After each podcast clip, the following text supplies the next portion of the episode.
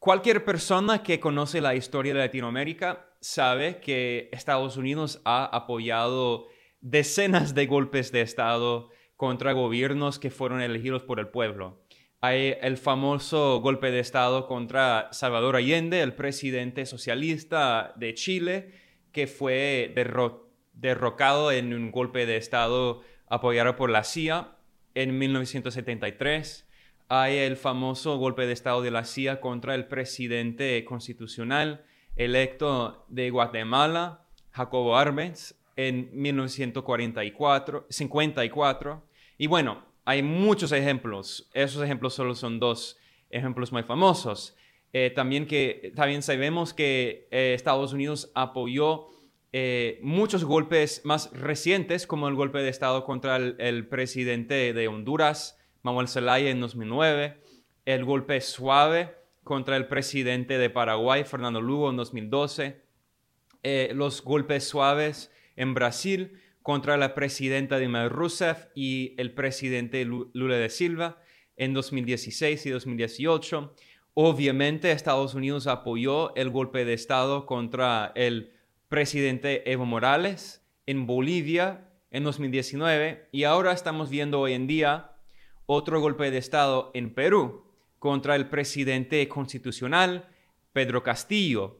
Y este es otro golpe de Estado apoyado, respaldado eh, por Estados Unidos. Eh, pero hay algo diferente en este caso que es muy importante y yo diría que es algo histórico.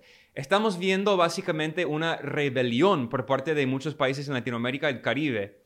De hecho, eh, por lo menos hay 14 países cuyos gobiernos de, Latinoamérica y el Caribe han rechazado el golpe de Estado contra el presidente Castillo en Perú. Eh, entonces estamos hablando de México, eh, Colombia, eh, Argentina, Bolivia, Venezuela, Nicaragua, Cuba, Honduras y varios países del Caribe, incluyendo Antigua y Barbuda, Dominica,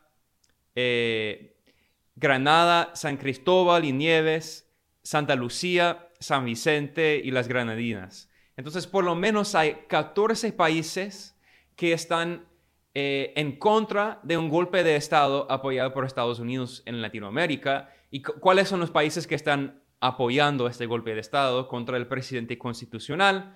Eh, bueno, hay el gobierno de extrema derecha de Brasil, de Jair Bolsonaro, que sigue siendo presidente hasta el primero de, enero. El el gobierno de, la derecha de Costa Rica, que básicamente es una colonia de, semicolonia de Estados Unidos. También hay el gobierno conservador del banquero millonario de Ecuador, Guillermo Lazo, eh, y también hay el gobierno derechista de Uruguay. Y bueno, eh, con mucha vergüenza, el gobierno liberal eh, de Chile, del presidente Boric, que dice que es izquierdista, pero siempre está en contra de la izquierda en la región, siempre tiene una alianza con el imperialismo, él también está apoyando este golpe, básicamente en alianza con otros gobiernos de, derecha de la región. Entonces, lo que estamos viendo es que la mayoría de Latinoamérica y el Caribe están en contra de este golpe de Estado contra un presidente que fue elegido por el pueblo. Y no solo por el pueblo, sino por eh, los peruanos humildes, de ascendencia indígena, de la clase trabajadora, los campesinos, los obreros, ellos en las urnas votaron por el, maestro, el profesor eh, Pedro Castillo, un profesor humilde del campo, de la sierra, de ascendencia indígena, en un país cuyo gobierno siempre ha sido controlado por la oligarquía derechista por los millonarios, por los millonarios eh, de ascendencia europea, en un país donde la mayoría de la población es de ascendencia indígena, como en, en Bolivia también. Entonces lo que estamos viendo hoy en día es un golpe de Estado muy parecido al golpe de Estado contra el presidente constitucional de Bolivia, Evo Morales, en 2019. Y en ese golpe de Estado, en ese momento, solo hace tres años, En ese momento había muchos gobiernos de derecha en, la región y esos gobiernos apoyaban ese golpe de Estado fascista, antidemocrático, racista, violento contra el pueblo boliviano. ¿Y qué pasó? Vimos masacres de los manifestantes, en particular la gente humilde, la gente indígena en Bolivia, en particular las famosas masacres de Sancaba y, eh, y Sencata. Y de hecho yo fui como periodista a, Sencata para entrevistar a, las, a los familiares de, de, las víctimas de esa masacre, una masacre hecha por un gobierno golpista que no fue elegido por el pueblo boliviano. Y hoy en día estamos viendo básicamente exactamente lo mismo. Eh, en Perú, el régimen golpista respaldado por Estados Unidos y Canadá y la derecha oligárquica de Latinoamérica está masacrando a su pueblo con todo el apoyo del imperialismo. De hecho, eh, el presidente Castillo fue derrocado en el golpe de Estado el 7 de diciembre, un golpe de Estado o sea, parlamentario, hecho por, organizado por un Congreso controlado por la derecha oligárquica que solo tenía una aprobación del 7% en septiembre, según las encuestas de septiembre. Una aprobación del 7% del pueblo. También sabemos que el Congreso en Perú es completamente, está corrupto, completamente corrupto, controlado por los fujimoristas. Y la dictadura fujimorista de extrema derecha cometió genocidio contra la población indígena y también fue apoyada por el imperialismo norteamericano. Y estamos viendo hoy en día que eh, ese golpe, eh, perdón, ese Congreso eh, pretendió hacer un golpe de Estado contra el presidente constitucional Pedro Castillo y él citó el artículo 134 de la Constitución peruana que dice que el, el presidente constitucional sí puede disolver el Congreso. Eh, entonces, lo que él hizo no fue ilegal, pero todos los medios de comunicación de derecha controlados por la oligarquía están publicando mentiras, noticias falsas, básicamente para decir que el presidente constitucional eh, Castillo pretendió hacer un, golpe, mientras en, en, realidad él es víctima de un golpe apoyado por la oligarquía interna y potencias extranjeras. Y sabemos hoy en día también que eh, un día antes del golpe de Estado, la embajadora de Estados Unidos, eh, que fue agente de la CIA, es veterana de la CIA, se reunió con el ministro de Defensa de, de Perú. Y el día del golpe de Estado, el ministro de Defensa le dijo a las Fuerzas Armadas, le dijo al ejército que vaya en contra del presidente Castillo para que haga el golpe de Estado, para que dé el golpe de Estado. Entonces, eh, ¿quién es la embajadora norteamericana en Perú? Se llama Lisa Kenna. ¿Quién es? Fue agente de la CIA por nueve años.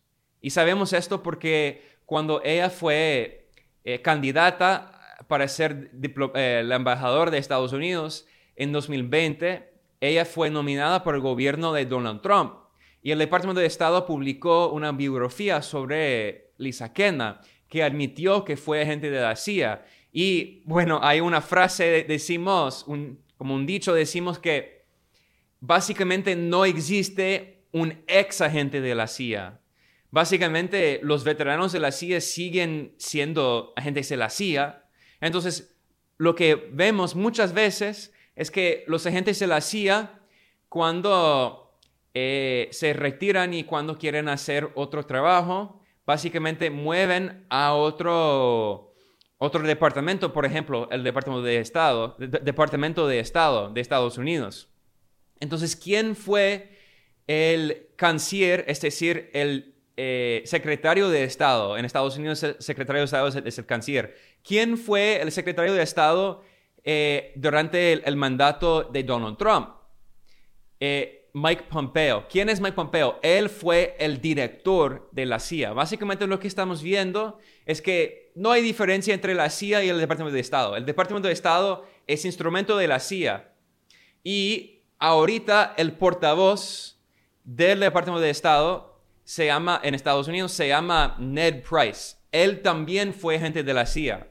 Entonces, los diplomáticos, los llamados diplomáticos, que no son diplomáticos, por cierto, los embajadores del imperio, muchos son, básicamente están vinculados a la CIA, trabajan con la CIA, colaboran con la CIA para hacer golpes de Estado. Y la embajadora de Estados Unidos en Perú, Lisa Kenna, es veterana de la CIA y el día antes del golpe de Estado se reunió con el ministro de Defensa que apoyó el golpe de Estado contra el presidente Castillo y que pasó el día del golpe de Estado, el Departamento de Estado de Estados Unidos, la Embajada de Estados Unidos en Perú, se metió en la política interna de Perú, denunció al presidente constitucional, Pedro Castillo, denunció su intento constitucional de evitar de frenar un golpe parlamentario apoyado por Estados Unidos contra sí mismo.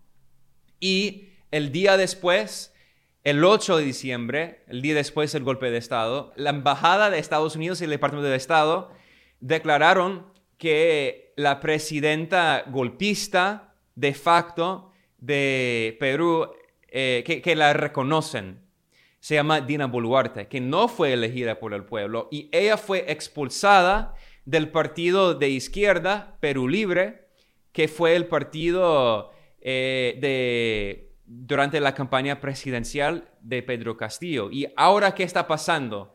Esta, esta lideresa golpista, que no fue elegida por el pueblo, con el apoyo de Estados Unidos, está masacrando a su pueblo. Más de casi 30 manifestantes han sido asesinados por el régimen golpista en, el Perú, eh, cientos de manifestantes han, sido heridos, están heridos, y eh, Estados Unidos, el Departamento de Estado está apoyando este gobierno de facto, diciendo que básicamente eh, es una forma de democracia. Y el 16 de diciembre, el secretario de Estado de Estados Unidos, Anthony Blinken, tuvo una llamada con la presidenta golpista de facto de Perú, Dina Boluarte, y le reiteró el apoyo del gobierno de Estados Unidos mientras ella está matando a su pueblo.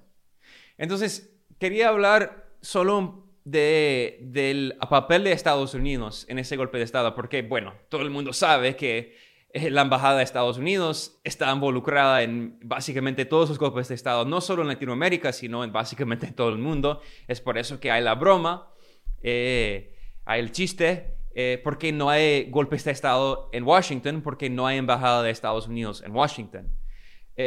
pero muchas veces tenemos que esperar muchos años, quizás décadas, para tener las pruebas que muestran el papel de la CIA, el papel de, de la CIA y del Departamento de, Estado, Departamento de Estado en esos golpes de Estado. Pero lo que tenemos es que tenemos muchos, muchas pruebas ya que muestran la injerencia de Estados Unidos en otro, aún otro golpe de Estado en Latinoamérica. Pero para terminar, no quiero terminar con un tono muy pesimista, porque de hecho creo que las cosas están cambiando en Latinoamérica y el Caribe. Estamos viendo, como dije, hay 14 países, por lo menos 14 países de la región que han rechazado este golpe de Estado. No solo los gobiernos antiimperialistas y revolucionarios, también hay, hay gobiernos nuevos que son populares, progresistas. Por ejemplo, el presidente López Obrador de México ha suspendido eh, sus relaciones diplomáticas con el gobierno de facto golpista de Perú. Eh, el nuevo gobierno de Colombia, liderado por el presidente eh, Gustavo Petro, también denunció lo que llamó el golpe parlamentario en Perú. Y también él dijo que es una, amenaza, un aviso para todos los gobiernos de izquierda en la región. y dijo que le recuerda eh, al golpe de Estado contra el presidente Allende en Chile en 1973. Entonces todo eso muestra algo que quizás no, no sea sorpresa para mucha gente, obviamente, que conoce la historia de Latinoamérica, pero esa historia del neocolonialismo no ha terminado. El imperialismo de Estados Unidos todavía pretende colonizar y controlar la región y también los europeos, también los eh, conquistadores. Eh, y hemos visto eh, la retórica, el discurso muy racista, muy racista de, la, Unión Europea, del canciller, básicamente el canciller de facto de, la Unión Europea, que dijo que los conquistadores ayudaron a Latinoamérica, que es ridículo. Cometieron genocidio, masacraron al pueblo, como el régimen golpista, como lo que estoy haciendo hoy, lo que está haciendo hoy en día. Entonces, eh, creo que en este momento histórico estamos viendo eh, cada vez más la unión de Latinoamérica al Caribe, el fortalecimiento de instituciones, organismos de, integración regional como la CELAC, eh, como el ALBA y de hecho los países, los miembros estados del ALBA acaban de reunirse en Cuba el 14 de diciembre y denunciaron el golpe de Estado en Perú. También denunciaron el lawfare, el golpe judicial contra la vicepresidenta de Argentina, Cristina Fernández de Kirchner, y con el presidente electo Lula de Silva, que va a volver al poder en Brasil, el país más grande de Latinoamérica, el primero de enero de, 2023. Creo que cada vez más vamos a ver más integración de la región y eh, he hablado mucho de las crisis, las múltiples crisis eh, imperialistas en todo el mundo. El imperialismo es cada vez más débil eh, con el ascenso de China, de Rusia, con la, guerra subsidiaria de la OTAN en Ucrania. Bueno, hay muchas cosas pasando en el mundo, pero creo que, como siempre, Latinoamérica está en la vanguardia resistiendo el imperialismo.